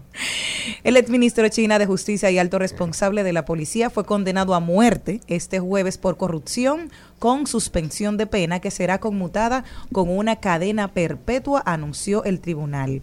O sea, lo- no, lo, Sen no, lo, Guan- no lo van a matar. no, lo van a dejar a que se termine muriendo. Tiene 67 años, es también un exministro de Seguridad Pública. ¿Quién más? ¿Quién más? ¿Quién más? Bueno, vámonos para las redes. Yo creo que si usted tiene Instagram ya se dio cuenta que está presentando problemas. La plataforma todavía no han emitido comentario oficial, pero no se desespere, que no es su servicio de internet, no es su data, es la aplicación que está dando problemas. También vámonos para Estados Unidos y nos quedamos aquí un poquito en República Dominicana. Hablamos hace unos días que Estados Unidos estaba buscando una alternativa para su digamos, suministro de chips que son tan necesarios para todos los aparatos tecnológicos que utilizamos a raíz de los problemas en el estrecho de Taiwán. Los norteamericanos promulgaron lo que ellos denominaron como el Chip Act, que es una iniciativa que ha propuesto invertir casi 300 mil millones de dólares en investigaciones tecnológicas. Puede ser que la República Dominicana se vea beneficiado de estos 300 mil millones porque estamos en una dinámica que puede ser que utilicen países como el nuestro para establecer esas fábricas, esas zonas francas de chips. Nosotros tenemos el compromiso ahora de desarrollar nuestro recurso humano para que podamos ser tomados en cuenta y podamos beneficiarnos de esa inversión extranjera y podamos empezar a tener empleos de calidad en el sector tecnológico en República Dominicana. Celina Méndez. Bueno, yo sigo en China. Donde ¿En China Jenny. otra vez? Sí, porque ya él tenía mi noticia. Bueno. China desecha la propuesta de eliminar todos los mosquitos por no ¿El ser qué? factible. Yo a eliminar los mosquitos. ¿Y cómo? Bueno, no, O ellos sea, no ca- quieren, ca- no cada chino, se le va a dar a cada chino una cuota. Y como no son 1.300 millones y pico, van a ser así. No, es que no quieren eliminarlos. Ah, no quieren. ¿Y por qué? Eso es lo que, por eso fue que lo traje. La Comisión de Salud de China descartó Oiga la eso. propuesta del legislativo país de acabar todos los mosquitos por no ser tan factible en este momento. ¿Y quién recomendó acaba con eso? en desarrollar tecnologías que luchen contra ellos. Mire, acabar con los mosquitos en China es, el, es prácticamente imposible. Es como acabar con el hambre de Antonio Marte en el Senado de la República. Lo que pasa es que es un problema que nos ocupa a todos. El mosquito, aunque muchos, El dengue. aunque muchos no lo sepan, no, el mosquito es el animal más letal De la del humanidad. mundo, del Así mundo es. completo. Olvídense de los leones, de los tiburones. Los- El mosquito es el animal que es responsable de la mayor cantidad de muertes en el mundo Y el- y el completo. mosquito está en todas partes. Así es. Y puyan, y puyan. Eso es lo que dicen, que quieren mejor hacer observación para ver- evaluar los, pa- los patógenos que ellos transmiten. Yo me voy para San Francisco, California, en donde un grupo de ingenieros ex de la compañía de Meta se fueron de Meta. O sea, un grupo de ingenieros que trabajaba para Mark Zuckerberg dejaron la compañía y fundaron su propia compañía que se llama True Foundry.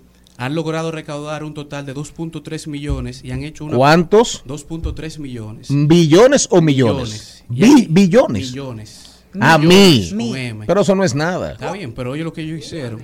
Ellos han construido una compañía en donde ellos... Para una compañía así no es nada. Ellos han hecho una compañía que se va a dedicar a desarrollar programas de Machine Learning para pymes, pequeñas y medianas Ah, empresas, con las que ellos estarán dedicando solamente a desarrollar programas que, automo- que- eh, auto- para automatizar el proceso de producción de estas compañías para que puedan competir con compañías como Amazon, Google y Microsoft, en donde ellos podrán recortar, recortar su proceso de producción hasta 10 veces más rápido. Van a hacer mucho dinero. ¿Cuánto, qué cantidad recaudaron inicialmente? 2.3 millones. Eso va a crecer en la medida que avancen los días. Si lo saben vender bien, van a recaudar Ya- mucho ya dinero. varias compañías que están compitiendo ya en los procesos de producción y le están recortando en las horas de, de, de, hora- de hombre y de máquina 10 veces. Pero explique lo que es Machine Learning. Porque no todo- basado en máquinas. O sea, están automu- automatizando los Exacto. procesos de las compañías. Desarrollando Perfecto. programas a- en base a aprendizaje de, de máquinas. Pero a propósito de Zuckerberg, ya nos vamos, vamos a dejar de rodar por el mundo porque en breve es el Inés Madera y la ansiedad social. Atención, los ansiosos.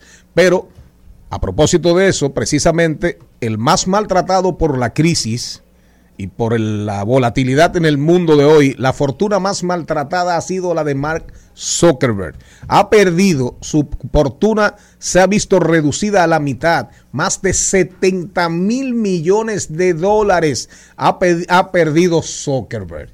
Y ahora sufre ese desprendimiento. Pero dice el señor Mariotti Paz Carlo que eso es paja para la garza, pajas para las garzas, que Zuckerberg se va a recuperar y que Meta, Meta antes Facebook, va a dejar mucho más dinero de ahí. ¿Eso es lo que usted piensa? Claro, más que, más que perdidos son inversiones que él está ¿Más que haciendo. pérdidas? Son inversiones. ¿En él, qué? Él, él está apostando a largo plazo y está haciendo inversión en desarrollo que a largo plazo él entiende que le va a hacer una, una- un retorno de esa inversión que le está haciendo, que eventualmente ahora operativamente se, se, se reflejan en, vamos a decir, como pérdidas, pero eventualmente a largo plazo se van a ver como, como ingresos. Miren, miren, miren, este programa sigue. Tenemos salud y bienestar con Celines Madera. Reflexiones desde mi alma con Angelita García de Vargas. Hoy vamos a hablar de derecho, el consentimiento informado para tratamientos médicos y quirúrgicos. Y en tecnología, atención, mucha atención. Spotify acaba de entrar en el mercado de los audiolibros.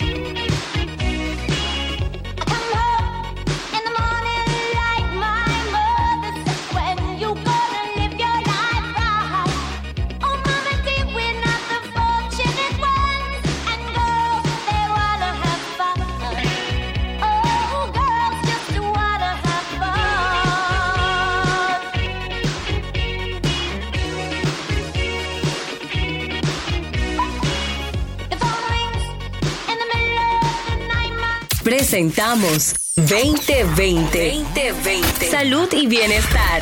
En Al Mediodía. Con Mariotti y compañía.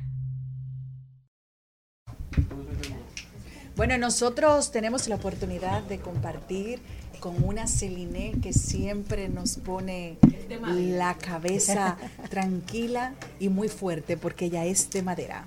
Celine Madera con nosotros y vamos a tratar el tema hoy, salud y bienestar.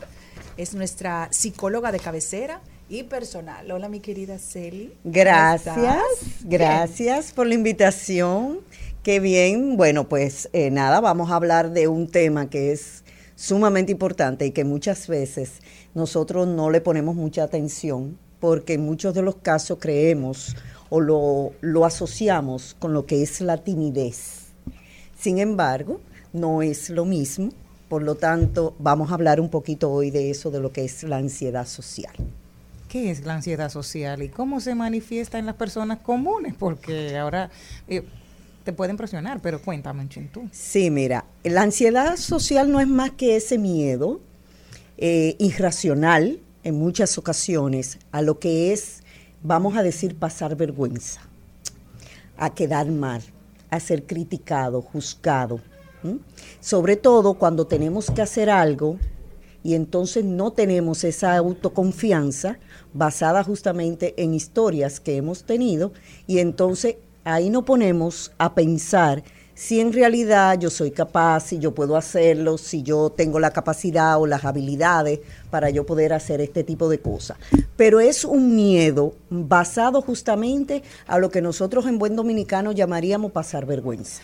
Tú sabes que he visto como personas que se, que se manifiestan y dicen cualquier cosa y como que miran alrededor esperando como que alguien, Alguien le le vaya a recriminar Exacto. por algo. O tienen esa ansiedad o, o, bueno no esa ansiedad como ese temor de hablar o como que se quedan como en el aire como esperando ese golpe. Sí, esperando el feedback a ver qué va a opinar la otra persona.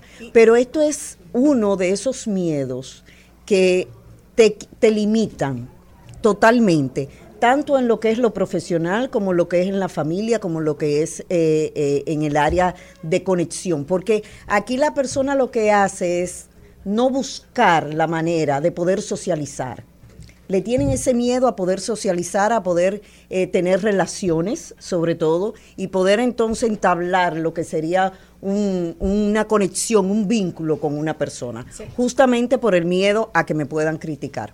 Una cosa, Celina, ¿y cómo la gente puede darse cuenta si está siendo afectado por esto? Y si, y si lo está, ¿cuáles son las características para uno salir? Ok, de mira, esa los, situación? los síntomas son iguales o muy parecidos a lo que son una ansiedad per se, o sea, una ansiedad normal. Ahora, hay cuatro tipos de, de ansiedad social, que es también a lo que nosotros le llamamos fobia social.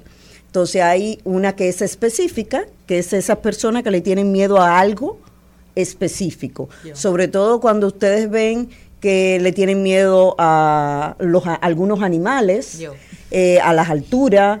eh, o sea, esas, esas cosas se le llaman ansiedad específica. Pero también hay grados dentro de esto, que son el grado ¿verdad? leve, el moderado y lo que es ya el grave. Cuando estamos hablando de moderado o grave, estamos hablando de que el tratamiento para esto tiene que ser obligatoriamente una combinación. O sea, de lo que es la psicoterapia con lo que es los fármacos, o sea, los medicamentos. ¿Por qué? Porque esto es un, un miedo extremo y lo cual te impide a que tú puedas tener una vida normal, una vida totalmente normal. Pero aparte de eso, te está limitando a que tú puedas socializar. Entonces, ahí viene lo que es el aislamiento, ahí viene lo que es eh, esa sensación de que yo no valgo, esa sensación de que yo no puedo ser tan o cual como fulano o fulana, ese, ese sentimiento de comparación, de yo tener que ver si fulano es mejor que yo, porque fulano sí puede hacerlo, yo no.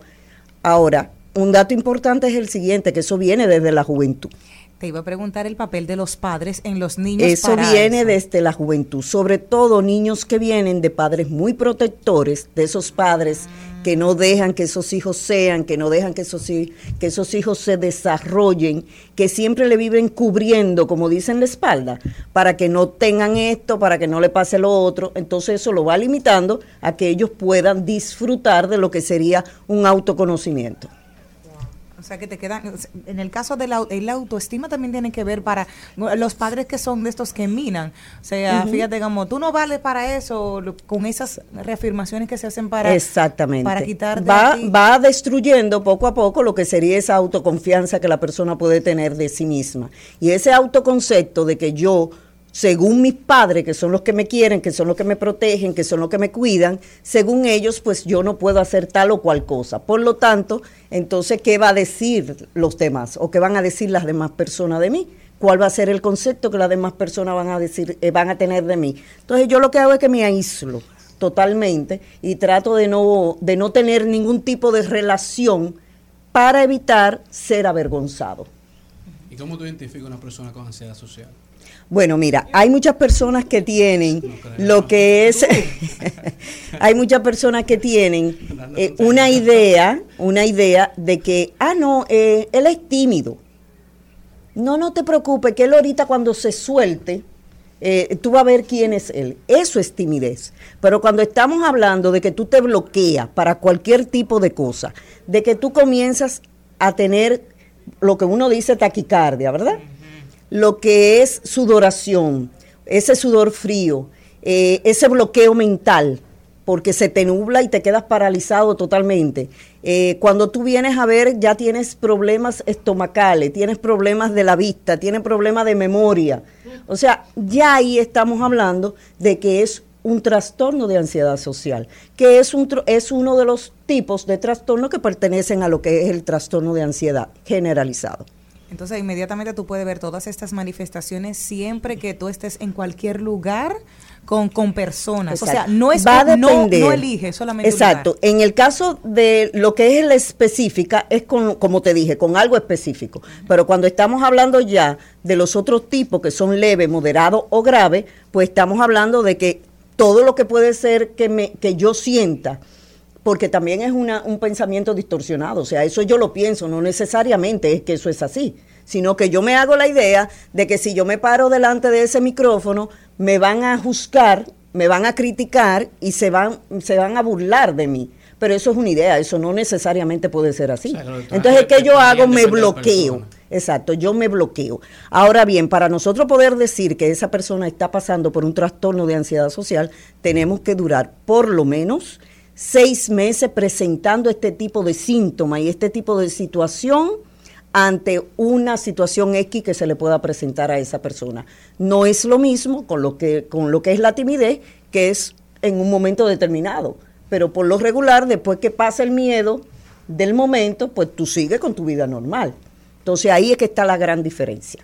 Bueno, Celine, muchísimas gracias de verdad por estar con nosotros y por favor, si le puede dar a nuestro público tus contactos y redes sociales. Sí, como no, mira, en Instagram estamos en arroba Madera, igual que en Facebook. Tenemos lo que es la cita de manera online o virtual, tanto para los nacionales como los internacionales, en el 829-639-4606. Y de manera presencial, estamos en el 809-399-5267. Bueno, nosotros continuamos con el desarrollo de este programa y nos vamos a una pausa comercial. Gracias. Al mediodía, al mediodía, al mediodía con Mario y compañía. Estás escuchando Al Mediodía con Mariotti y compañía. Rumba 98.5. Una emisora. RCC Media. Seguimos, seguimos, seguimos con Al Mediodía, con Mariotti y compañía.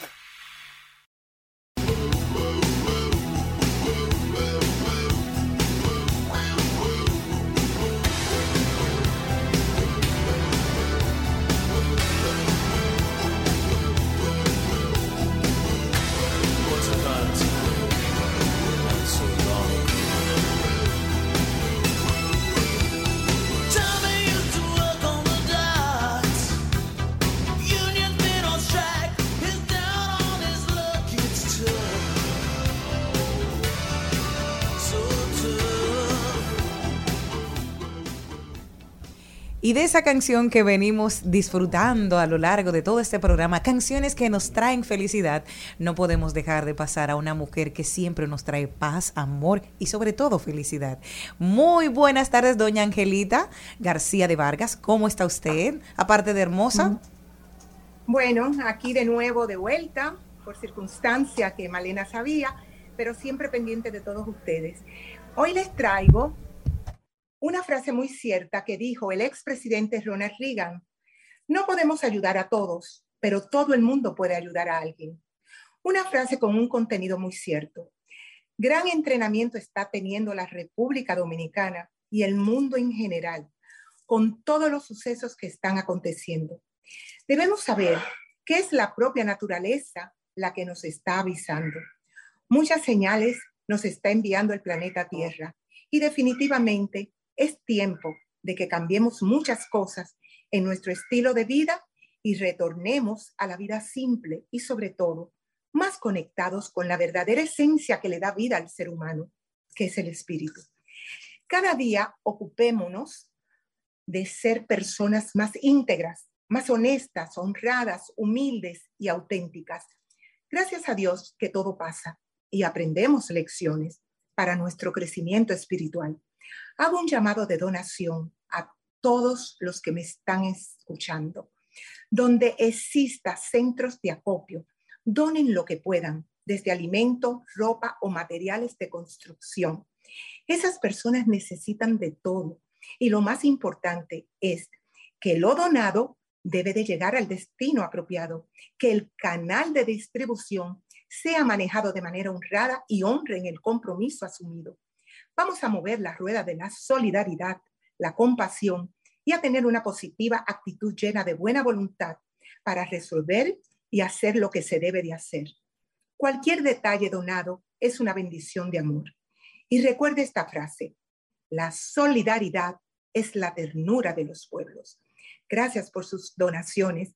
Así finalicen el día de hoy mis reflexiones desde mi alma, desde mi amor, Angelita García de Vargas.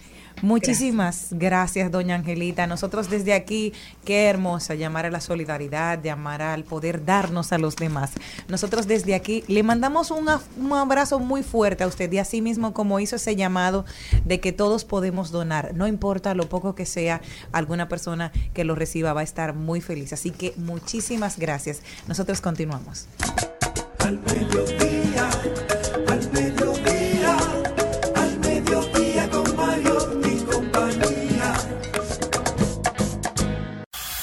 Presentamos en Al Mediodía con Mariotti y compañía. Hablemos de derecho. Sonia Uribe está con nosotros. Ahora vamos a hablar de, de derecho. Hola Sonia, ¿cómo estás? Hola, buenas tardes. Pues yo muy bien, gracias por tenerme aquí como cada jue- jueves hablando un poco de derecho. Y hoy traemos un tema que, mm, bueno, que me resulta bastante interesante, sobre todo por la, eh, la posición que ha tomado la Suprema Corte de Justicia con relación al tema de lo que es el consentimiento informado para, para lo que son las, eh, los procedimientos quirúrgicos y para los procedimientos médicos en general. Eh, empecemos a definir qué es lo que se, qué es lo que se entiende por, por el consentimiento informado.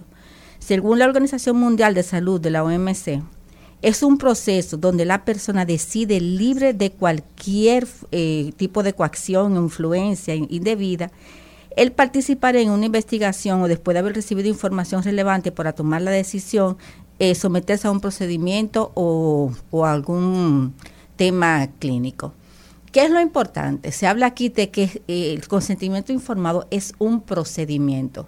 Muchas veces creemos cuando vamos a una clínica y sobre todo cuando vamos a un proceso quirúrgico, justamente el día de la operación, pues nos ponen a firmar una serie de documentos en el cual nosotros eh, hay uno que se lee eh, que es el consentimiento informado, la liberación de lo que es la responsabilidad eh, civil eh, tanto de la clínica como del médico y nosotros tenemos la tendencia a creer que ese es el procedimiento informado, el proceso informado, el consentimiento informado y no es así.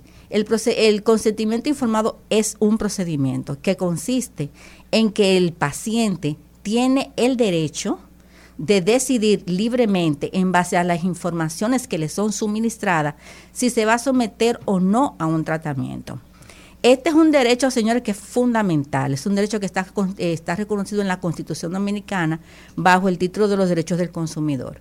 Pero adicionalmente a eso tenemos la ley de salud, que en su artículo 28, literales H y J, habla de esa obligación que tienen los galenos, precisamente de informar al paciente cuáles son los riesgos que puede tener eh, al momento de celebrar una operación o un procedimiento quirúrgico.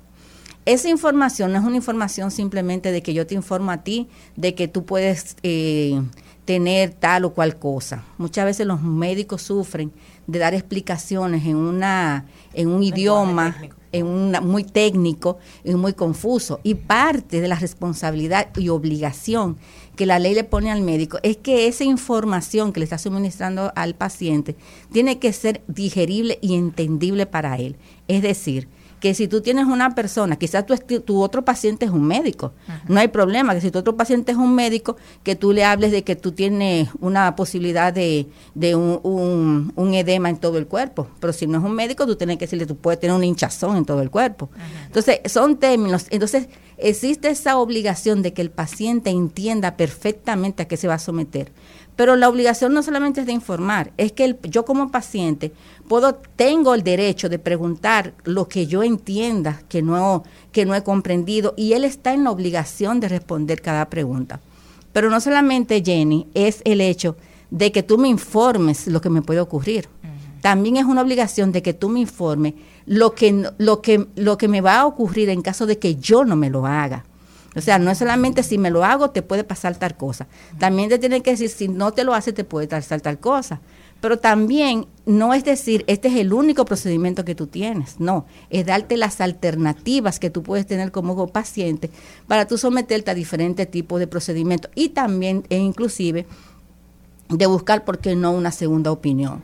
Entonces, es importante que después que tú entre, en- eh, esa persona tenga conocimiento pleno y cabal de a qué es lo que se va a someter, viene lo que se llama la etapa del consentimiento de las personas, que no es, es que simplemente yo eh, me someto a una cirugía como, como un consentimiento general, sino que tiene que ser muy específico para, ca- para el caso que se va a, que va a acontecer, porque no es lo mismo que a mí me operen de una operación eh, selectiva a, eh, que yo sé que, que, que, yo tengo, que me he hecho ya mis estudios eh, eh, eh, preanestésicos, que me he hecho una serie de cosas, a que sea una operación de emergencia que son, son circunstancias diferentes. Entonces, esta situación, la Suprema Corte de Justicia ha emitido dos decisiones muy importantes este año.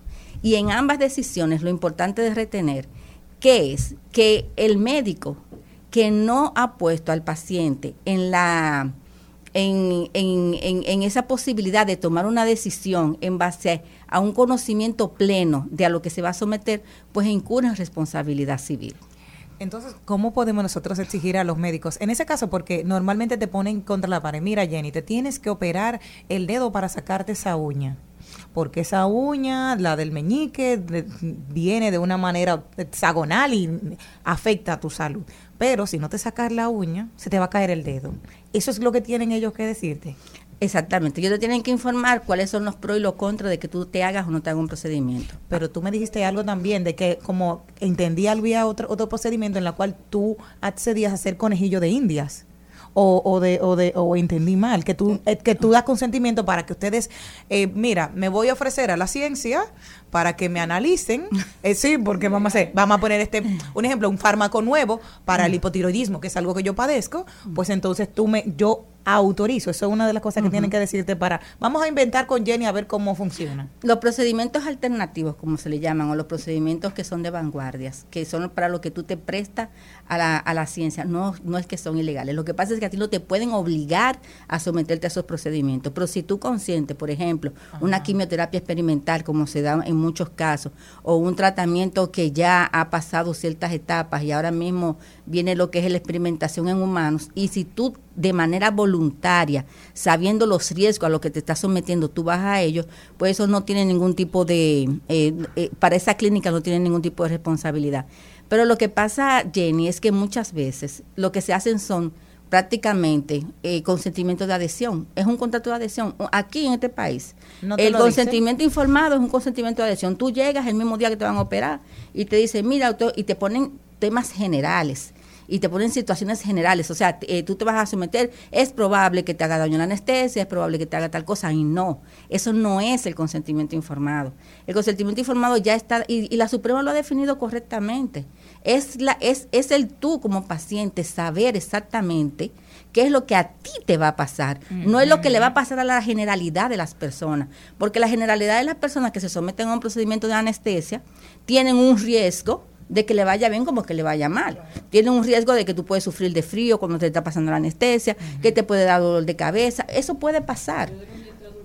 Bueno, te puede- eso le puede, pero eso le pasa a la generalidad, pero en el caso tuyo hay que ser específico. Hay que decirte, hay que decirte, si tú te vas a hacer un tratamiento eh, que tiene que ver con El dedo que le vamos a con el dedo que te van a cortar, en el caso tuyo, que puede ser que tú seas diabética, que tengas una condición preexistente, ellos te tienen que decir, mira, aparte de cortarte el dedo, puede ser que eso tenga un efecto en ti, que te hagan una, que te cree y haya, y haya que hacerse no el dedo, sino otro dedo. Entonces, no es, no son informaciones generales que se tienen que dar.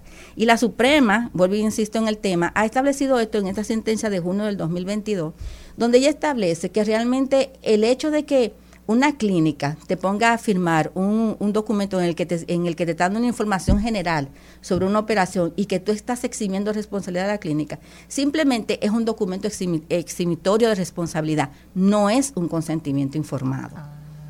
Ese es el punto. Claro, porque ahora se hacen, mu- o sea, entre todos esos papeles, ah, no, pero yo le informé, tú firmaste, pero mentira. Solamente a nivel general, ah, Jenny, mira, tú podrías tener picazón luego de que te cortaran el dedo, pero no te van a decir que te cortaron el dedo.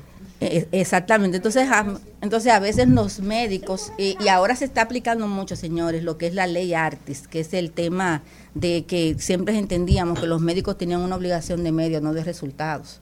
Entonces ahora mismo no, ahora mismo los tribunales han entendido también el alcance que tiene la ley Artis con relación al expertise y a, la, y, a, y, a, y, a, y a los resultados que debe tener un procedimiento al que tú estás sometido que pueda ser previsible. O sea, si a ti te van a sacar un, un procedimiento tan, tan simple dentro de todo el esquema que hay en, eh, en la medicina, te van a sacar una uña, lo predecible es que te va a doler el dedo, Claro. pero no, no, y no no es un, un tema predecible que tú vayas a perder el dedo, a menos que tú tengas una otra condición. Entonces ya también la Suprema ha establecido que realmente el tema de lo que sean obligaciones de medio de resultado está muy dado, muy dado a la, a la previsibilidad que puede tener ese procedimiento al que tú te vas a someter. Y ahí como, como paciente, me imagino que está la responsabilidad de ser sincero con el doctor antes de someterse a un Claro. procedimiento, de decirle realmente cualquier otra situación que te aqueje. No, y los doctores deben hacerte una analítica completa donde ellos van a saber de qué tú padeces. Hay operaciones que lo- ni siquiera el paciente sabe que tenía esa enfermedad y se da cuenta el doctor por la analítica. Sí, por eso existe lo que se llama, que es otra otro tema, que es el historial clínico. A ti te hacen un historial clínico y en base a ese historial clínico es que pueden desprender las consecuencias que puede ocasionarse lo que tú va a suceder y de ahí es que viene la información que te va a dar, porque puede ser que tú tengas tu historial clínico y tú realmente, yo sea una persona hipertensa, pero yo no sé que si me van a someter a un procedimiento de que me van a extraer la vesícula, que eso me puede ocasionar a mí un, un, eh, que, se, que suba la presión, un disparo de la presión arterial. Yo no lo sé, pero tú ya como médico sabes que yo lo tengo. Tú debes de informarme a mí y yo tomar el riesgo que es más conveniente para mí. Si lo hago o no lo hago. Entonces yo decido, si no lo hago, tú me dices cuáles son las responsabilidades o, lo- o- o de lo que yo puedo aquejar en el futuro. Pero lo importante es que la persona, señores, es- eso es un derecho fundamental. Es tú poner a la persona en capacidad de decidir y tomar una decisión que sea en base precisamente a informaciones creíbles y veraces, porque estamos hablando, como digo yo, como yo siempre digo, un tema de vida. La salud es vida. Entonces, pero también, aunque seas la salud vida, también es un derecho como paciente que te asiste, de tú determinar qué es lo que más te conviene. Porque puede ser que yo no me quiera someter al procedimiento en este momento y quiera pedir una segunda, tercera o cuarta opinión. Pero también eso tú me puedes decir, si tú duras más de un mes, dos meses, tres meses para tomar una decisión, pues tú te puedo pasar tal cosa. Eso es una obligación que tiene el médico de decírmelo. Muy interesante, de verdad. Yo creo que es algo que la gente necesita saber porque cada vez son más las personas que se someten a procedimientos quirúrgicos, no solamente por temas de salud, por necesidad, sino por temas estéticos. Entonces, siempre o no siempre, pero escuchamos que de esas de esos procedimientos se desprenden situaciones incómodas para ambas partes. Entonces, Sonia, muchísimas gracias por haber estado con nosotros. De verdad que un tema sumamente interesante. ¿Cómo puede la gente, Sonia, continuar esta conversación contigo? Bueno, estamos en las redes sociales como Sonja Uribe y a través de legalityrd.com.do. Muchísimas gracias a Sonia Uribe y sobre todo muchísimas gracias a todos ustedes por habernos acompañado en el mediodía con Mariotti y compañía. Hasta mañana, mi gente, si Dios quiere.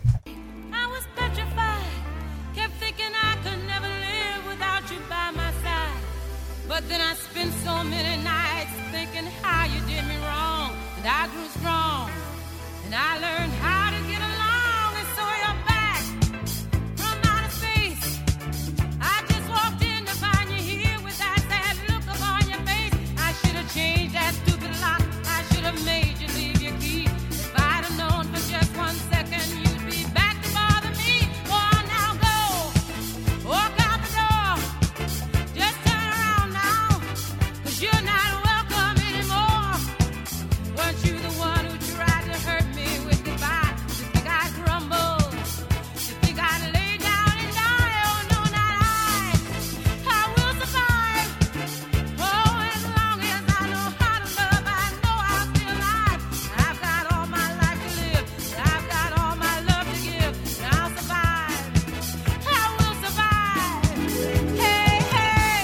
Hasta aquí, Mariotti y compañía. Hasta aquí, Mariotti y compañía.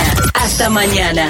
Rumba 98.5, una emisora RCC Media.